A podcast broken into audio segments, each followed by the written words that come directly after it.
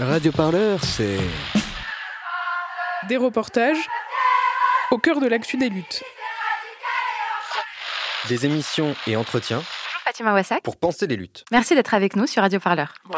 L'hebdo-parleur, L'argent enchanté disparaît dans les paradis fiscaux, enfin votre édito satirico-bordélique. inventé Pagaille en fait de l'enfer. De la création sonore plein les oreilles. Pour aller Partout, Tout le temps. nous avons besoin de toi. toi, Et toi Et toi aussi. alors faites un don. Sur radioparleur.net slash ton.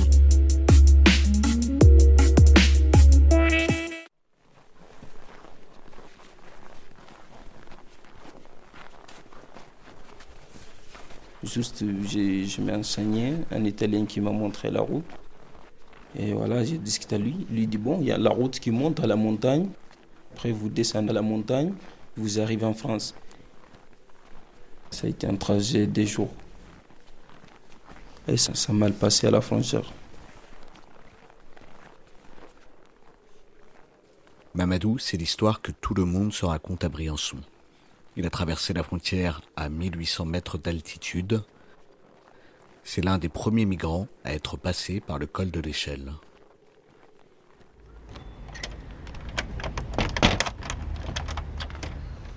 Bonjour, Bonjour. je viens voir Mamadou. Ok, il est là-haut. Venez. On y va.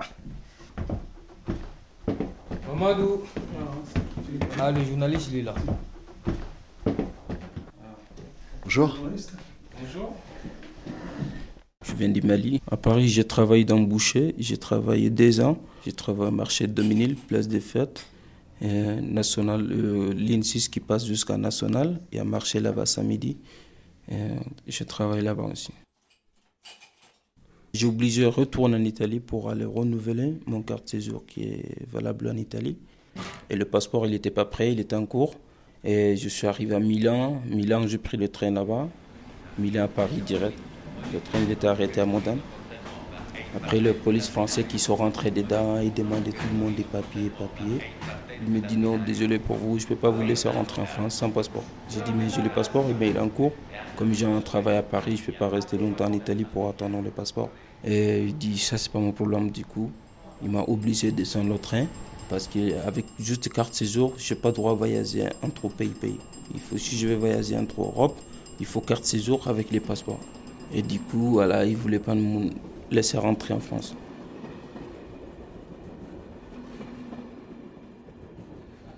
J'ai obligé de retourner en Italie. Du coup, on ne connaît personne, on ne sait pas quoi faire, il neige, donc on ne connaît personne. On était à la gare. Juste, je m'ai enseigné un Italien qui m'a montré la route. Il a dit, vous montez tout de suite, après vous descendez à la montagne jusqu'à une ville qui s'appelle Briançon. Du coup, il a montré la route qui monte à la montagne. Et j'ai expliqué à mon collègue qui ne parle pas français. Je l'ai expliqué lui. Donc on a commencé à marcher 5 mars 2016 à 15h. À pied, on est marché, marché jusqu'à là-haut, la montagne.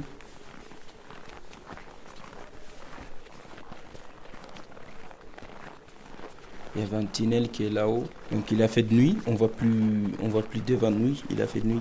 La neige jusqu'au dos. On est glissé pour tomber dans le trou. On a fait toute la nuit dedans.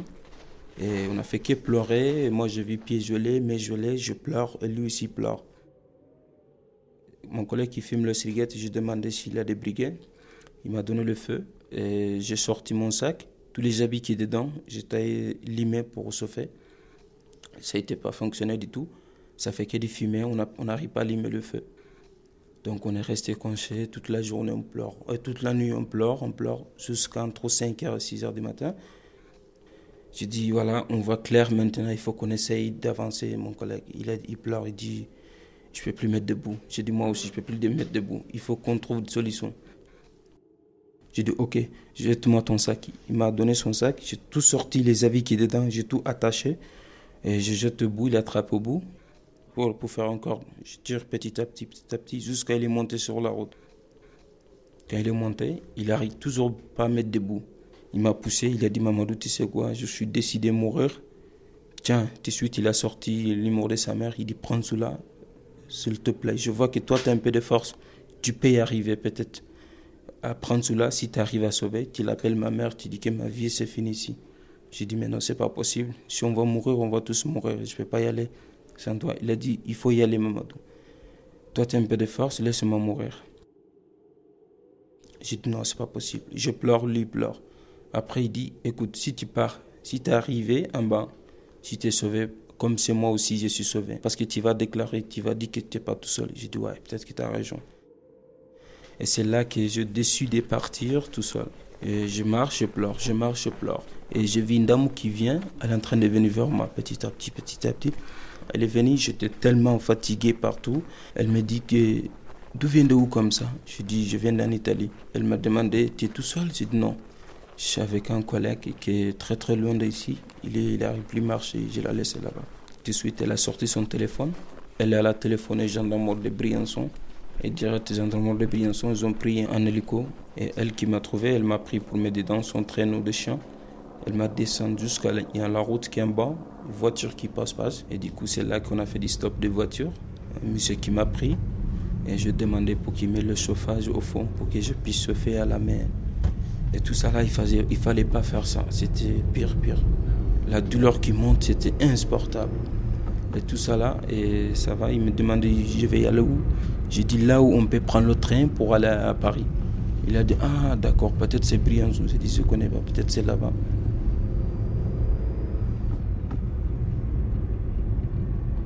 Je suis rentré au restaurant hôtel, je demande un plat. C'est eux qui me fait un plat de repas. J'arrive même pas à attraper le fourchette pour manger tout ça. Et c'est là que le monsieur est venu. Il a dit Qu'est-ce que vous avez vu? J'ai dit J'ai gelé. Il m'a aidé pour couper la viande. Il m'a aidé à manger. Après le manger, j'ai dit ok, je vais mettre debout pour aller aux toilettes. Je n'arrive plus. Le deux pieds, il a commencé à décongeler. La douleur qui me frappe, frappe, frappe. J'ai expliqué le monsieur qui travaille au restaurant. Il a dit eh, mais vous êtes pieds aussi? J'ai dit oui. Il a dit mais pourquoi vous n'avez pas été à l'hôpital? J'ai dit mais non, c'est pas grave, ça va décongeler tout seul et ça partira tout seul. Il me dit non, non, non, c'est pas comme ça la neige. Après, j'ai dit ok, monsieur, c'est où l'hôpital? Il a dit, voilà, vous prenez un grand route qui monte là, et jusqu'à l'hôpital. Vous demandez les gens à la rue, ils vont me montrer jusqu'à l'hôpital. Je suis parti, je marche à pied depuis le gare jusqu'à l'hôpital. Quand je suis arrivé au lac et à l'hôpital, ils m'ont pris, le police, ils ont commencé à venir me voir à l'hôpital. Tous les, tous les deux jours, ils viennent me voir. Si ça va mieux un peu, ils vont me retourner encore en Italie. Le médecin, il a refusé, il dit non, il un état incroyable, c'est pas possible, il faut qu'il reste.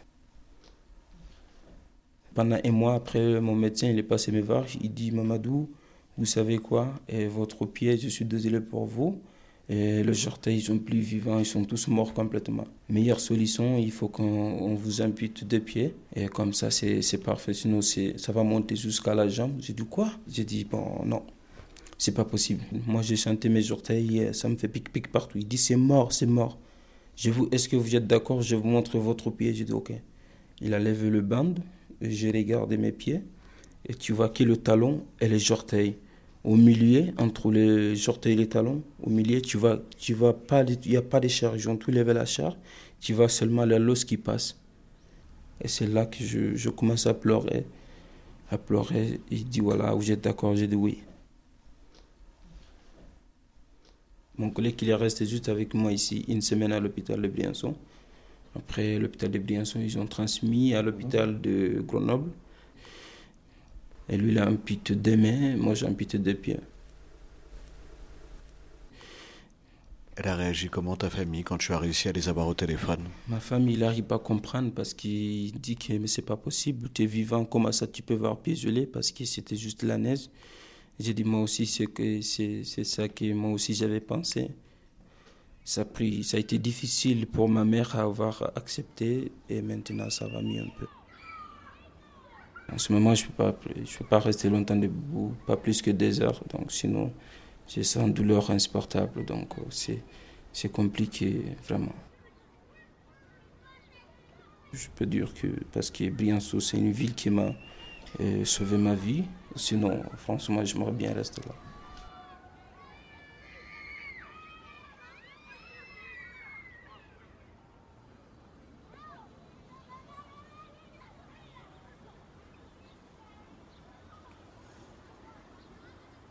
Radio Parleur, le son de toutes les luttes. Écoutez-nous sur radioparleur.net.